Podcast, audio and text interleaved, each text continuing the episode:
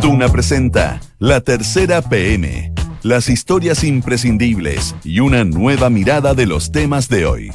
Con María José Soto. Auspicio de Inmobiliaria Sinergia. La Tercera PM en Duna. Sonidos de tu mundo. ¿Estamos al aire ya o no?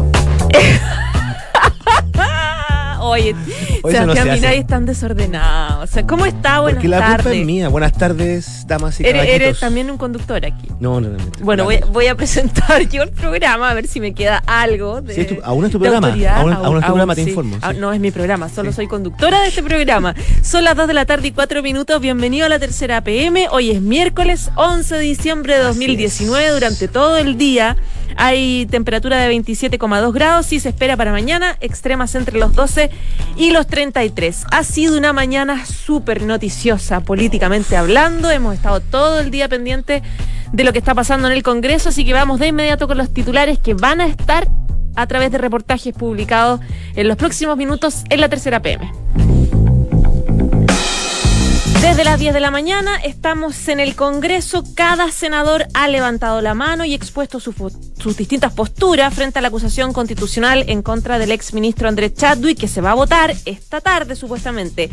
Había expectativas con José Miguel Insulza, dijo que va a votar a favor del libelo. Había expectativas con Felipe Arboe, también dudas, también va a votar a favor. De todo eso lo vamos a hablar con Sebastián Minay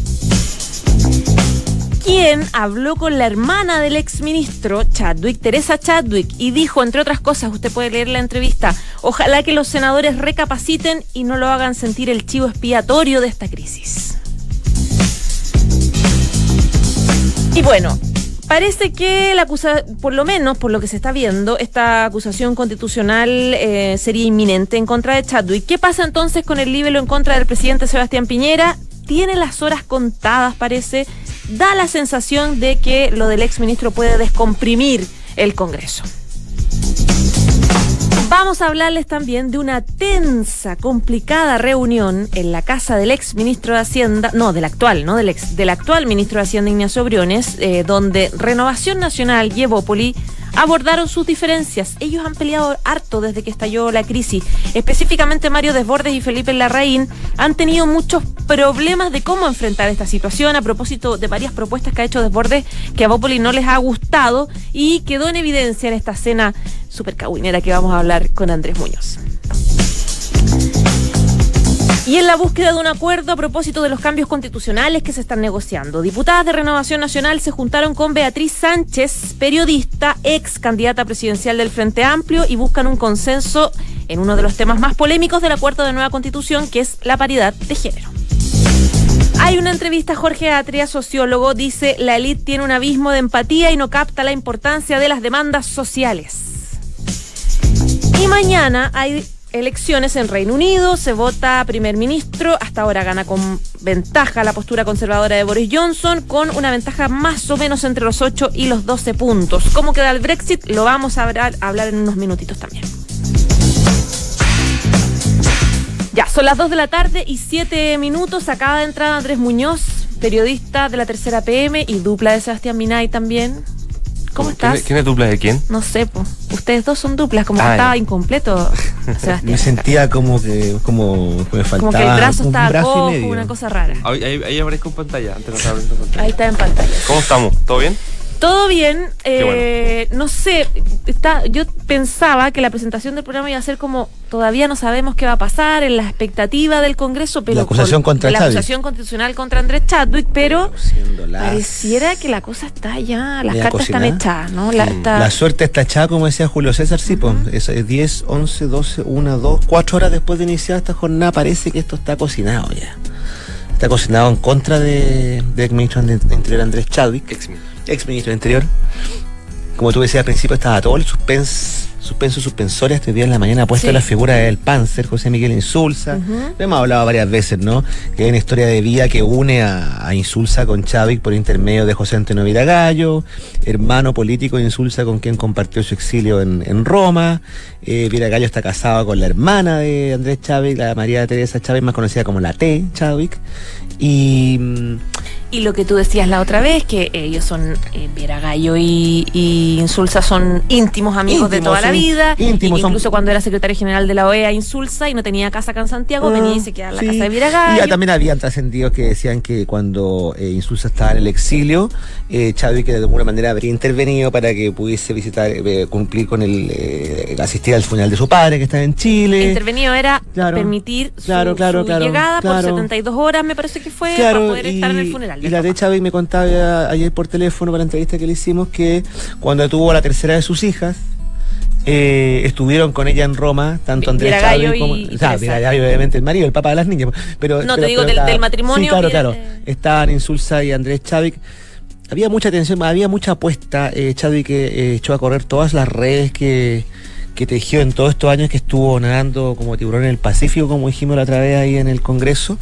Y mm, con todo lo que se escribió sobre que sobre algunos que daban por hecho que Insulza no iba a votar a favor de la acusación, o que se iba a abstener, o que tal vez y no iba a entrar a la sala, porque recordemos que esto se define casi por un voto. Esto, esto. Sí. Eh, fíjate que parece que no, no, no, no sé qué, probablemente alguna vez estuvo decidido a prestarle ropa, pero todo parece indicar que en los últimos 100 metros se desinfló. Porque de otra manera no se entiende que Chávez que ayer eh, su discurso le enfocara justamente anti-insulsa sin decir su nombre. No tengo enemigos en esta sala. Apeló a la- al compañerismo. Claro, claro, a, a la, a Apeló la a la mal llamada camaradería, a la amistad. Claro. Y tampoco se entendería que la T. Chávez, la hermana Andrés Chávez, dijera que bueno, apelaba a la conciencia, que no sacrificaran un poco menos a su hermano como Chespetero. No estaba tan amarrado a ese voto, parece. No estaba Pero- tan amado. pero le O- salía o muy da caro. la sensación de que no estaba tan conversado, ni asumido, o... Es que hubo dos conversaciones. po. La, a- la Vanessa Soca lo reportó una semana No, pasada. pero me refiero como en, eh, o en la intimidad. Algo, algo pasó en, Ay, en la intimidad de esa amistad que, que, que no. Ah, entre ellos dos. Claro, Yo creo que- que. A ver, eh, Porque evidentemente si hay declaraciones como Chadwick, No un poco estaba como dices amarrado, tú, claro, Mm, no apelando a su relación con, con, con Insulza. Y Teresa Chadwick también apelando lo mismo, seguía una solicitud, digamos, a- avalando lo Yo creo que no estaba amarrado porque al pan se le salía muy caro cruzar ese Rubicón. Recuerden ustedes que ya lo Lo funaron en en Arica. Arica. En Es que lo tenía Arica. muy difícil, sí. La tenía muy Y difícil. muy complicado en el PS. No, y ya, ya, ya, con esto. Con ya- riesgo de expulsión. ya se había ya se había cargado lo que él creía en la carrera presidencial entonces y ahora estaba en duda su base de apoyo en el PS habían trascendido desde que podían expulsarlo Yo creo que- de- perdón Yo creo que hay un punto también lo que dice hoy día Insulza cuando casi termina su exposición Ah, sí, cierto, cierto. diciendo de que este no es un juicio penal, es un juicio político. y ahí quedó ahí quedó claro que Ahí queda, ahí queda Cortina, claro, ¿no? pero también en el sentido del argumento que la defensa de Andrés Chadwick ha intentado, ha, ha dicho ha- y ha argumentado durante desde que se sabe que Sí. se va a acusar constitucionalmente. Sí, sí, Luis sí, Hermosilla ayer insistió, eh, respondiéndole al diputado Gabriel Boric, Ujú. en que la responsabilidad política de Andrés Chadwick ya se había pagado eh, al renunciar. ¿no? Al dejar el gabinete, esa responsabilidad política ya estaba zanjada. Claro. Eh, un argumento que eh, ayer se puso, se puso, se puso también de nuevo en la palestra eh, y se rebatió fácilmente por parte de la oposición diciendo la responsabilidad política eh, de, un, de un ministro no se acaba cuando sale Deja del cargo, gabinete, claro. porque por algo la acusación constitucional se puede ejercer incluso cuando éste salga de, y su se ha cargo. hecho otras veces y se ha hecho otras Se ha veces. hecho otras veces Y- también Y, también, en un, en un término, en un término más ya más jurídico, eh, la responsabilidad política eh, contra eh, de la de- es, con- es un- hay una responsabilidad política con, con el presidente, que ahí se ahí se rompe cuando deja el gabinete y a petición supuestamente de Piñera, es decir, salga del gabinete, hay una responsabilidad política con él, con el, con el, con el presidente, pero la responsabilidad política con el Congreso es la responsabilidad constitucional. Exacto, y ahí, exacto, ahí se, ahí efectivamente podría, se ejerce la acusación constitucional y ese es el sentido de la acusación constitucional. Claro. Como el Eh, Congreso como representante de la ciudadanía, la responsabilidad política hacia la ciudadanía. Entonces, sí claramente eso es lo que algunos abogados también ayer eh, eh, difundieron y yo creo que hizo pesar también hoy día los argumentos de Insulza, por ejemplo, para votar, para decir que va que hay un juicio político. Bueno, un poco lo textu- textual, un poco de lo que dice Insulza. Él dice, este es lo que tú planteas, este es un juicio político, no hay evidencia directa de la responsabilidad del ministro Chadwick con la violación a derechos humanos, pero hay evidencia de un gobierno que perdió el control del orden público, que Perdió se control. cometieron violaciones a los derechos humanos, y dice él al final que esta es una oportunidad única de decirle a Piñera que antes y después de la crisis hizo un pésimo trabajo y perdió la confianza. fue categórico el, fue el margen, el margen de, de misterio que queda es bien exiguo porque claro, este, el, el voto de insulsa era una de las dudas que había. Eh, recordemos a quienes no están siguiendo esto por el canal de la televisión del Senado ni por la radio, esto eh, está en una fase en que los senadores van interviniendo uno a uno, cada uno tiene 15 minutos, puede Claro. fundamentar su voto y al, y a hab- les falta tiempo. y al- por supuesto. Y al hablar, eh, dicen que van a votar. Entonces el conteo se va haciendo más o menos en línea. Yo diría que las incógnitas, me corrigen si estoy equivocado, están en puesta. Y si es que fueran incógnitas, porque yo creo que no, no hay mucho argumento para que lo sean por lo que hemos reporteado, estarían en la senadora Carolina Goich. que yo creo que ya que no. yo que yo entiendo entiendo es antecedente bastante insistente en el sentido de que va a votar a favor y en el senador que también que es de la misma región de la senadora Goich que de- ella es demócrata cristiana él es independiente Carlos Bianchi Selej que también estaría votando a favor hay un que- argumento y que que dice recordemos- Su hijo lo hizo. su hijo lo hizo en la Su- cámara Y que recordemos en, el- en la posición constitucional contra Harald Beyer fue el voto clave. es lo suyo, Sí. parece como que Bianchi se reserva al final, no sé si para sacar un mejor rédito en la negociación por el Ay, voto, ni yo mucho creo menos, que pero todos están jugando al misterio. Arboe vi- vieron una declaración que hizo en la mañana Sí, sí, sí, diciendo que la- hay que tener una responsabilidad, independiente que uno vote eh, Pero- y mm. el voto sea impopular, uno tiene que ser. Pero hecha la consulta impertinente Y- por interno, ¿Ya? nos dijeron que no, no, no pondría en duda su voto, habrá que esperar. Pero, pero como que les gusta dejar como esa incertidumbre, supuesto, dramatismo, si que al final se, se- se plantea como en su exposición de 15 minutos, el fondo. Ahora, el desenlace de esto, si se confirma la sentencia política y se declara culpable Andrés Chávez, yo lo recordaré de la mañana, el reglamento del Senado establece que se tiene que oficiar al presidente de la Cámara de los Poderes del Estado y si es que fuera, a los tribunales correspondientes. Claro. Los antecedentes, recordemos que hay causa abierta. Esto abre dos cosas muy cortas, eh, para mencionarlo, para no perderlo de vista. Ujú. Eh, eh, un posible acciones legales, penales, que ya la advirtió el abogado Luis Mosilla contra Andrés Chávez.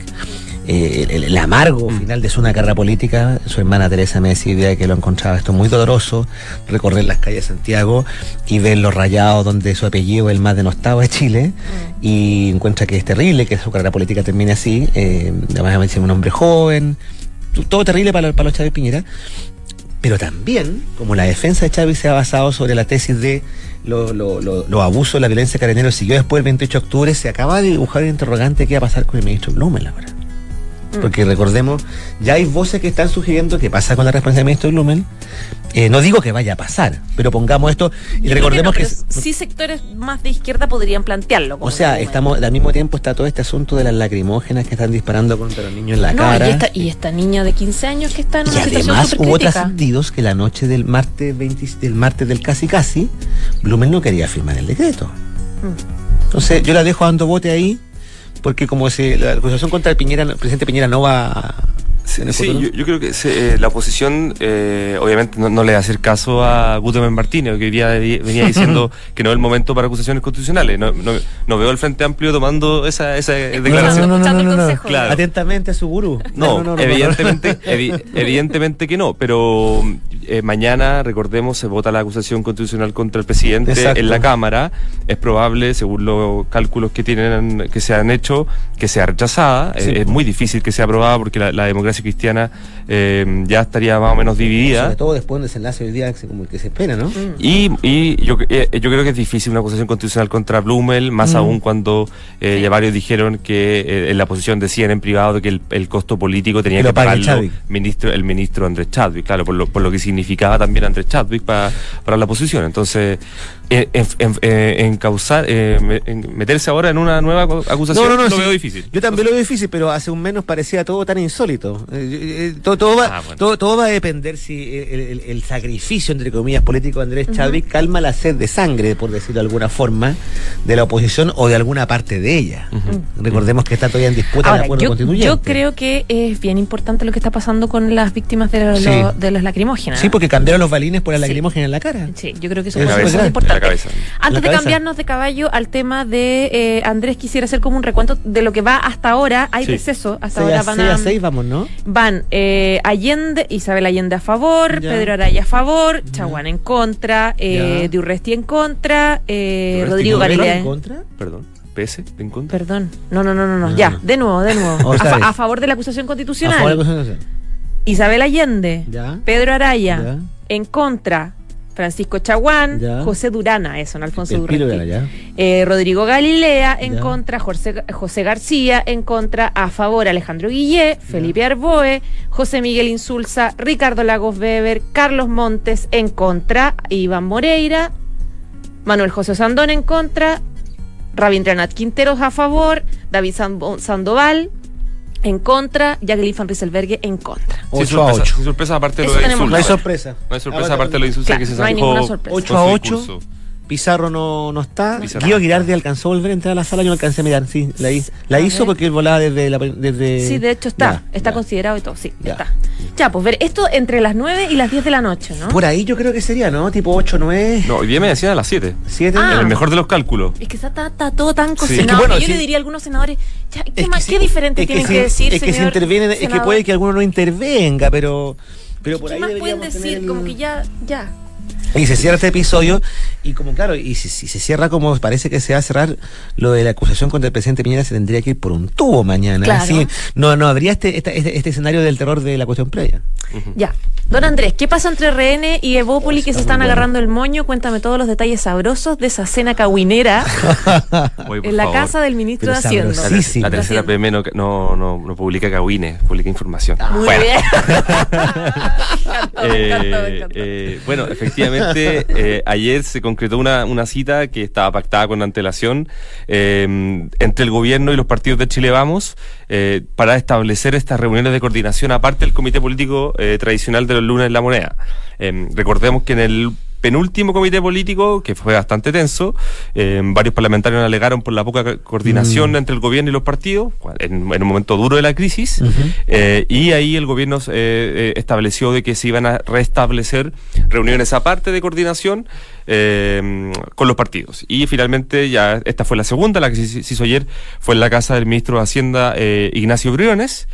Y eh, estuvo marcada al comienzo, inevitablemente, por las cuñas que dio Mario Desbordes ayer en un programa de televisión, También. respondiéndole a una entrevista de Felipe Cas el viernes pasado en la tercera, donde establece que el senador Cast eh, básicamente estuvo algo así como Ausente. Ausente. perdido. y un poco perdido, durante la crisis. eh, durante la crisis. Yo creo que, eh, evidente, son Eso son después de que Kass le dijo que poco menos que Mario Desbordes estaba robando cámara, una cosa así, ¿no? Nunca lo dijo con nombre y apellido No, no, el, senador Cast, pero eh, tomó el guante de inmediato Desbordes. Eh, eh, evidentemente las cu- las declaraciones eran contra él. Y mm, bueno, la, la reunión de ayer fue sablazo iban y sablazo venían. Eso, eso así fue. Y claro, lo que pasa es que en, en ¿Quién- el- ¿Quiénes estaban? aquí es, En- o sea, cuenta, cuenta. estaban todos los presidentes de ¿Qué partido. comieron? No sé qué comieron. Estaban los presidentes de partido y estaba el ministro eh, del Interior, eh, eh, Gonzalo Blumel, eh, Briones, y también el ministro del Des- Desarrollo Social, eh, Sichel, Sebastián Sichel.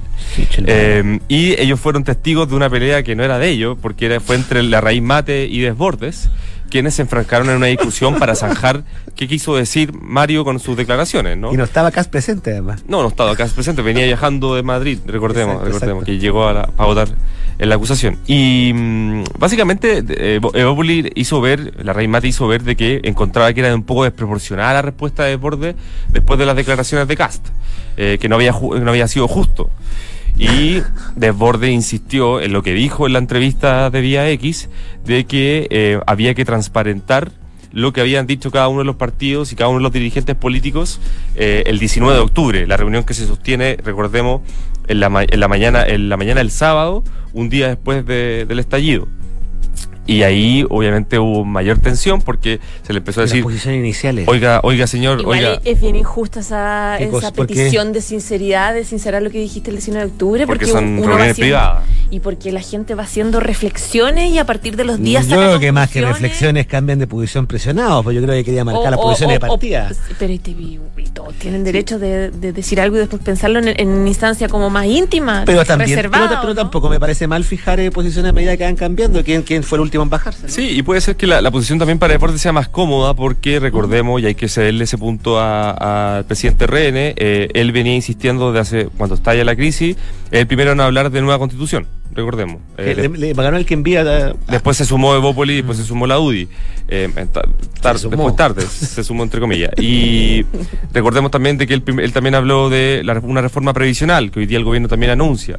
Eh, habló de ley antiabuso, hab- habló de Bordes también sobre eh, condonar la deuda del CAE. Hoy día el gobierno toma el guante, no se va a condonar la deuda del CAE, pero sí se va a hacer una ayuda a las personas que tienen de deuda y multa con ese crédito. Entonces, eh, él básicamente lo que, lo a lo que está jugando Desbordes es, es tratar de evidenciar que él venía leyendo un poco mejor la situación Y de paso y que deja- Bópoli estaba, según él y también algunos parlamentarios de RN, eh, Bópoli estaba todo el rato eh, negando llegar a acuerdos. La deja ce- el mismo barco la. UDI. Eso, yo, lo delicado es que deja Y lo- Bópoli el mismo barco la UDI. Claro, ¿no? porque Deporte no se mete con la UDI porque establece que ellos Mm. ya tienen su postura más o menos clara. Eh, Ahí se mete con Evópoli porque encuentra que ellos estuvieron del otro lado y no, y no estuvieron en, en- Igual es chistoso que la audiste como en palco en, en esta ocasión. No, pero es que lo delicado es que lo que hace el presidente RN es que deja, al, al madrugarse su compañero de coalición, deja a Evópoli, que supuestamente es el partido liberal progresista, el mismo barco de la UDI, ¿no? Claro. Eso es lo que pasa. O lo, yo lo leo así por lo menos, ¿no? liberal Por- progresista mucho, eh, Sebastián.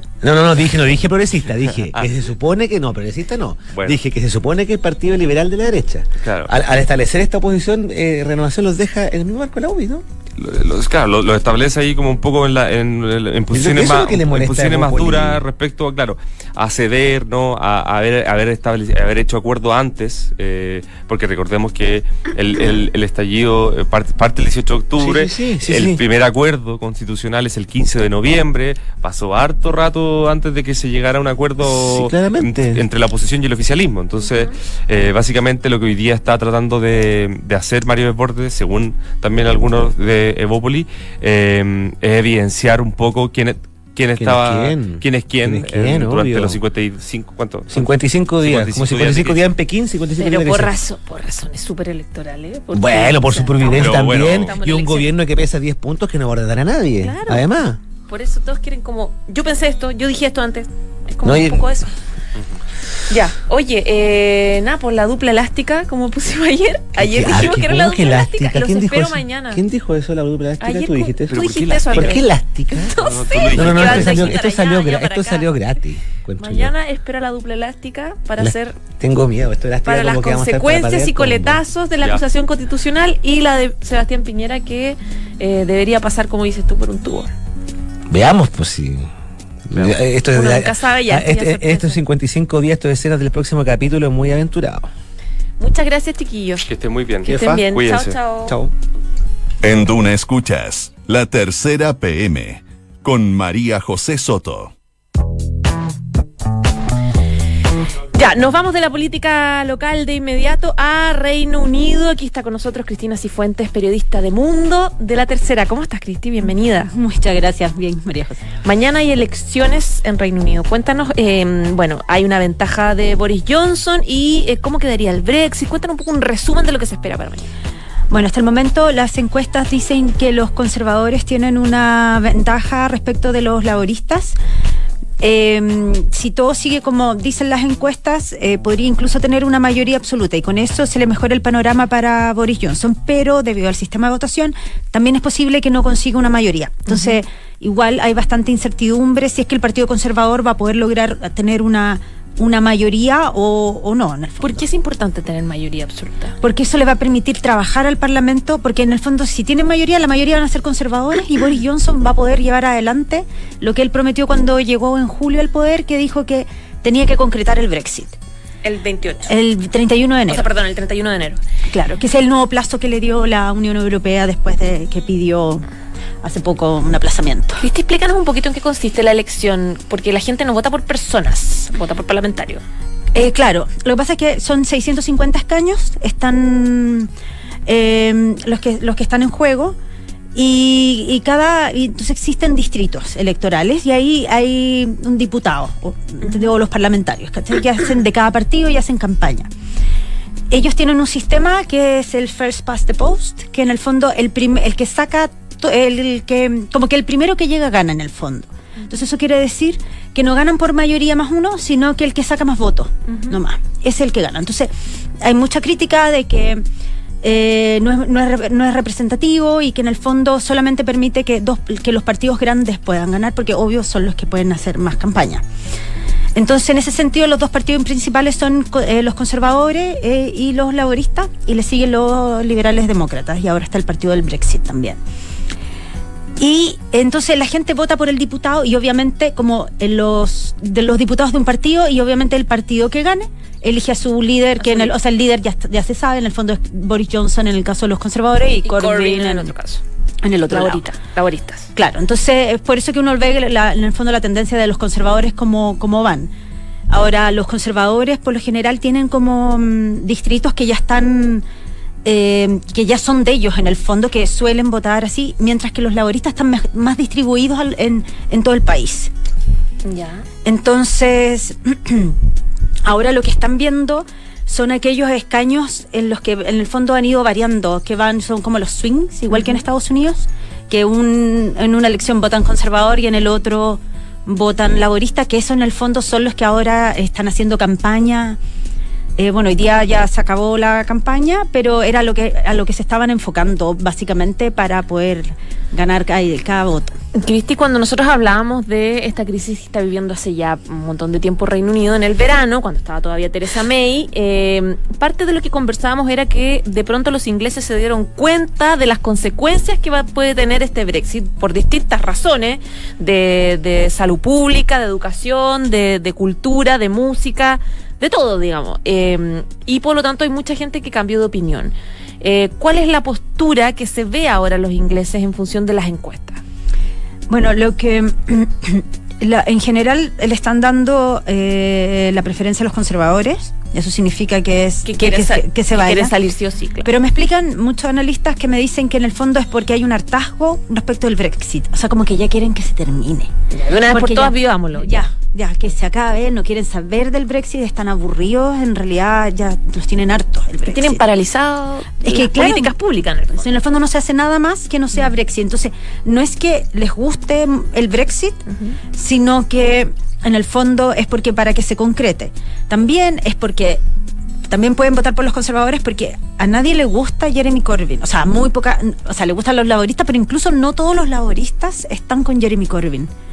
Entonces, Es un eh, candidato débil en el eh, fondo. claro, entonces como y también existe el terror de que si llega a ser primer ministro, él, él sí, él prometió, tuvo que eh, ceder porque siempre ha tenido una posición ambigua que en el fondo si llega a ganar el laborismo van a tener que hacer un segundo referendo. Porque él en el fondo, él, él está a favor del Brexit de como de corazón. Por el partido no, no, no puede, o sea, no, no- tiene que estar puede llegar y a- decirlo, claro. claro, pero en el fondo él es totalmente euroscéptico. Entonces, básicamente es como el hartazgo de la gente. La gente ya está aburrida, ya no quiere saber más del Brexit. En todo caso, con el tiempo y también había una preparación. Una preparación desde el punto, me imagino, de vista lo- logístico, desde la documentación Sí. necesaria, desde la el tema de la frontera. Incluso en el, mm, en el Foreign Office, antes había una oficina que la iban a dedicar como para otra cosa y ahora es como la oficina del Brexit y, en el- y en y- y- bueno, han tenido que contratar más gente. Sí, se están preparando porque igual ese es un escenario que que, que es muy imposible. O sea, en realidad es lo que va- tiene que ocurrir. A menos es que... distinto a diciembre del año pasado, que había como desesperación y casi que la gente estaba armando búnker Ahora igual... para sobrevivir a esta crisis, guardando latas de comida. etc. El, el Guardian mostraba en un eh, eh, ayer creo que era como la gente que también estaba como acopiando cosas, sí, como acumulando cosas Ya. pa- pa- para cuando se venga la escasez. Cuando hay escasez de Eh, todo. de claro. Bueno, veremos entonces sí. qué sigue pasando por allá. Muchas gracias. Muchas gracias. Que estés muy bien. Gracias. Saludamos a Inmobiliaria Sinergia. Encuentra tu inversión en Sinergia José Pedro Alessandri de Sinergia Inmobiliaria, departamentos estudio, un dormitorio y dos dormitorios y dos baños desde 3.350 UF. Anda a conocer y encuéntralos en isinergia.cl. Y este domingo 15 de diciembre no te pierdas el ranking de Universidades La Tercera. Toda la información que necesitas para postular mejor informado. Ranking de universidades y carreras, empleabilidad, remuneraciones, puntajes de ingreso, aranceles y mucho más. Descubre cómo cambiar tus intereses con el factor empleabilidad. Encuéntralo este domingo junto a La Tercera. Dos de la tarde y 32 minutos. Nos vamos. Gracias por informarse con nosotros. Viene la próxima carta notable, que es la misteriosa carta de John Kennedy.